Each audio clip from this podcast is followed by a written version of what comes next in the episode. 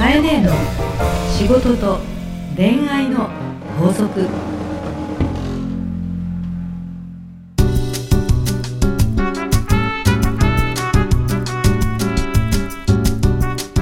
番組ナビゲーターのナグーです。カエネの仕事と恋愛の法則始まりました。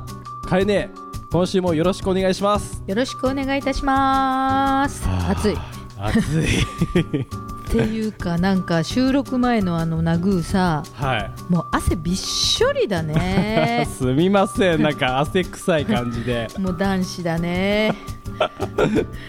もうねここにね来るまででもう疲れ果ててしまっているという状況ではございますけど、ね汗びっしょり。カエネは大丈夫でしょうか、はい私は涼しい顔しております。ね。あんまり汗かかないんだよね私そうですね。よくないのかもしれないですけどね。いやいやいやいや、ね？なんか、今日ここに来るまで、うん。あの駅のホームとかに立ってると、うん。なんか女性のそのファッションうん。をこう注目してねほう。見てみると。えー。いや僕が言うと怪しいですけどね、そういう怪しさはないんですけど、うん。単純にうん。なんか長いスカートを履いている女性が多いなと思ったんですけど、年多いね。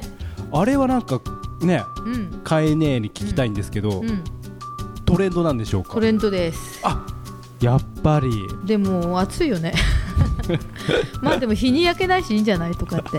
あそういう効果を狙ってるんですか、うんまあ、そこだけじゃなくてあの、はい。今年のファッションってねあの、はい。よく見てもらうと刺繍だったりとか、柄物だったりとかあとワンピースでもあのロングでウエストになんかこうサッシュベルトって言ってちょっと太めの紐を締めてさはい。あとウエストリボンって言って、はい。お腹のところが大きなリボンになってるとか、まあ、今年ちょっとあのそういう意味では全体にはい。ロングも含めてテーマがね女らしくなのよ。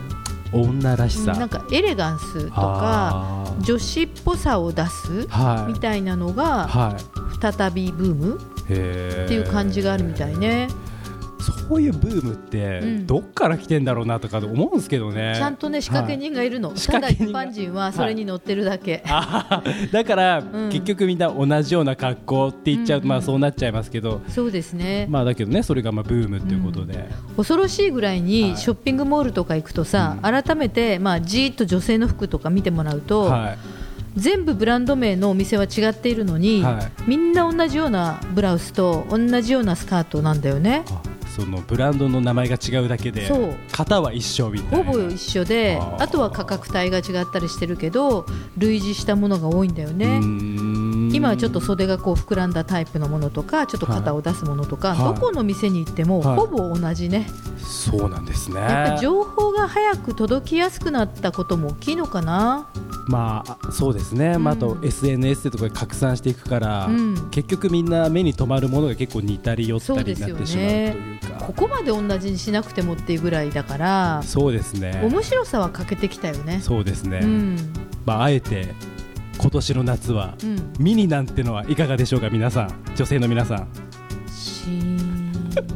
はいあの遠くの方からけたたましいセミの鳴き声が聞こえてくる8月2日。今日もよろしくよろしくお願いいたします。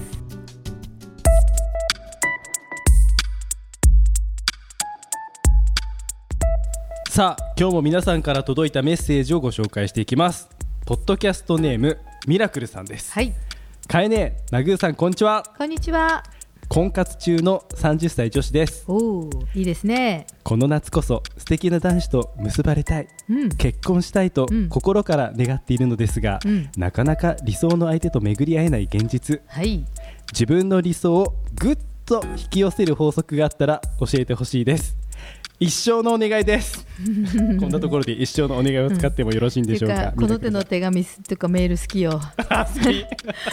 だって突っ込みどころ満載。突っ込んでください。だってね、ええ。理想の相手と巡り合えない現実って、うん理想の相手ってはい。どうして理想の相手って持つの、あなんすかそれ。理想の相手を持つなと、だって理想ってさ、どういうものですか？まあ、理想理想理想例えばね年収がどうのこうのとか、うん。男性でもさ、理想の女性ってさ、はい。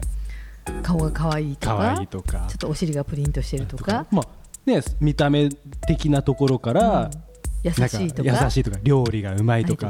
お菓子とかか笑顔とか、うん。いろいろまあ理想はありますよ、うん。はい。ね。はい。で巡り会えないよ。巡り会えないよ そうなんですか？で今、うん。いろいろと引き寄せの法則なんていうのね、うん。数年前から流行ってるじゃないですか、うんうん。やっぱりその自分の理想をうん。引き寄せたいっていうのは、うん。まあ、これはもう僕ミラクルさんと同じで思うわけですけど、ほうで理想のなんか女性と結婚した？その女性と結婚したか？いやーどうだったろう。あのーどうなんだろう。僕理想っていうのが、なんか好きになった人が理想みたいなとこがあった。だからそれなんだよ。あーあそれが言いたかった。そう。結局頭で考えて理想の人ってこういう人こういう人こういう人で、うん。理想っていう言葉って、はい。あれがあった方がいいこれがあった方がいいこれがあった方がいいっていう風に羅列してるから、あーその羅列に当てはまるかっていう風に見てしまうと、はい全部落ちちゃうよね、そりゃそうですよね。それチェックポイントじゃないですか、はいはい。話してもないかもしれないじゃない、はいはい。まあ、もちろん話してからの結果なのかもしれないけど今、ナグーが言った通りで、僕は好きになった人が理想の相手だはい。それってそれが理想的だよね。それが理想的ですよね、うん、なのであんまり頭で考えないってことが一つで、うんうん。理想の相手と巡り会えないのではなくて理想の相手を考えずにそもそも、えー男子がいっぱいいる場所に行けばいいわけよ。例えばそれはスポーツのサークルだったりとか、旅行のサークルでもいいし、あんまりその頭の中で感情しないで、うん。えー、とまずは出会えそうな場所に行って、品定めをするのではなくて、うん。一緒に料理してみたりとか、うん。スポーツしてみたりとかする中で、はい。分かり合えていくことってあるじゃない、はい。ね、理想じゃないんだけど結果素敵だったってことって絶対あると思うよね。そうですね、うんなんか考え方の順番がなんか間違ってた気がします自分も、うん、はい実際にさ理想の人と結婚した人ってどれぐらいいるんだろうね。って考えると、うん数少ないかもしれないですよね、あのもちろんラブラブで仲良しで理想の夫なのとか妻なのっていう方あると思うけど、それも最初からイメージしていた自分が頭の中で想像したチェックポイントにガッとはまった人って意味ではないと思うのよ。うん。付き合っていく中で理想なんだなと分かっていくってことがあると思うんだよね。はい、うん、だからまずは、えーそんなことを理屈で考えないで、自分がのびのびと、えー遊べて楽しめる場所でしかもできればこれはマーケット的に見ると、はい。男子がいる場所ではい。楽しく遊んだらはい。分かり合えるんじゃないと。そっか。うん。ちなみに、うん。ちなみにというかそれは今恋愛で当てはめてましたけど、うん。例えば仕事とかも、うんなんか応用できそうな気も今したんですけどうんね、そうですそうです。あの私もちょうど同じこと思ったんだけど、はい。例えば私の会社って新卒採用をする前に、はインターンシップなんですよ。インターシはい。インターンを預かって、はい。学生の時にうちで仕事をしてもらってるのね。はい。で代々そうやってはい。インターンで来てもらってうん。お仕事をしていたりとか、一緒に先輩と一緒にイベントに出てもらったりとか、電話に出てもらったりとかする中で、はい。お互いの相性で、はい。うちだけじゃなくてね、はい。私たちからしてもこの子はこういう人だなとかあのこういうことが得意だなとか見た目の第一印象とは全然違う姿が、うん。時間が経つと見えてくるわけ。よ、うん。でそれは相手にとっても同じだと思うのね、はい。でお互いの相性があったところで採用になるわけじゃないですか、はい。相手も断る権利があるし、うん。こちらも断る権利があるし、はい。一緒になれるケースもあるでしょ、うん。だから恋愛も同じだと思うんだよね、うん。まずは互いのことを知り合っていく時間が必要なのかなと思うのね。そうですね、そういう意味では相手のことを理想の相手と巡り合おうと思うってこと自体はい。が自分でハードルをすごく高くしてしまって大事な身近な出会いを落としてしまってるケースがあるよねっていうことは言えると思うのね。おお、素晴らしい、うん。楓。まあ、そのチェックポイントを見ちゃうと、はい。本当は身近に理想になってしまうかもしれなかった人たちを気づかないままスルーしてるってことだってあるかもしれないじゃない？あーもったいないことしてるかもしれないですうん。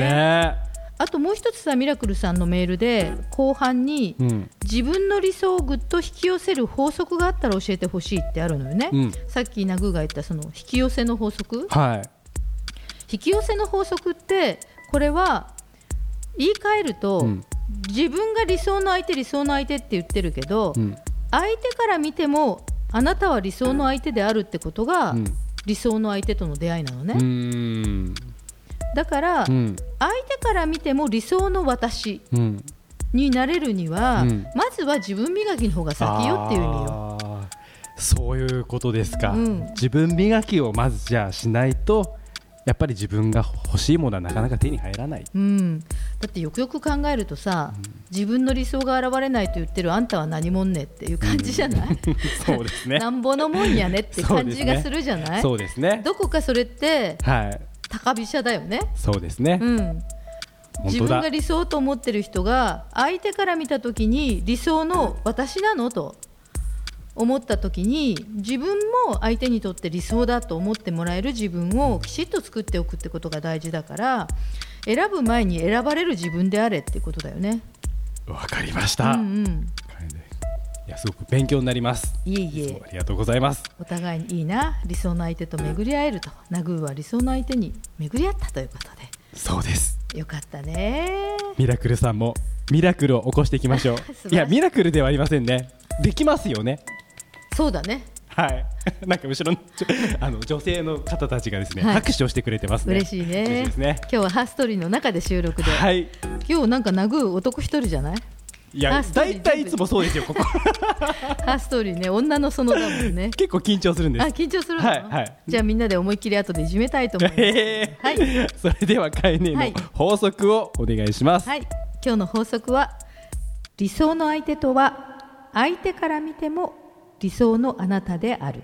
自分磨きを怠らない。カエネの仕事と恋愛の法則。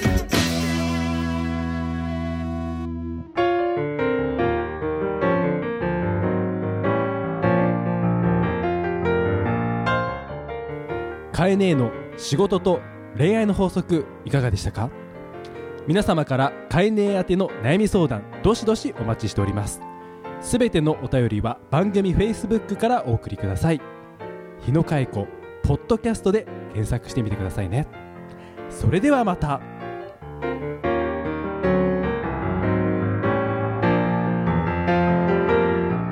この番組は株式会社ハーストーリーの提供でお送りしました。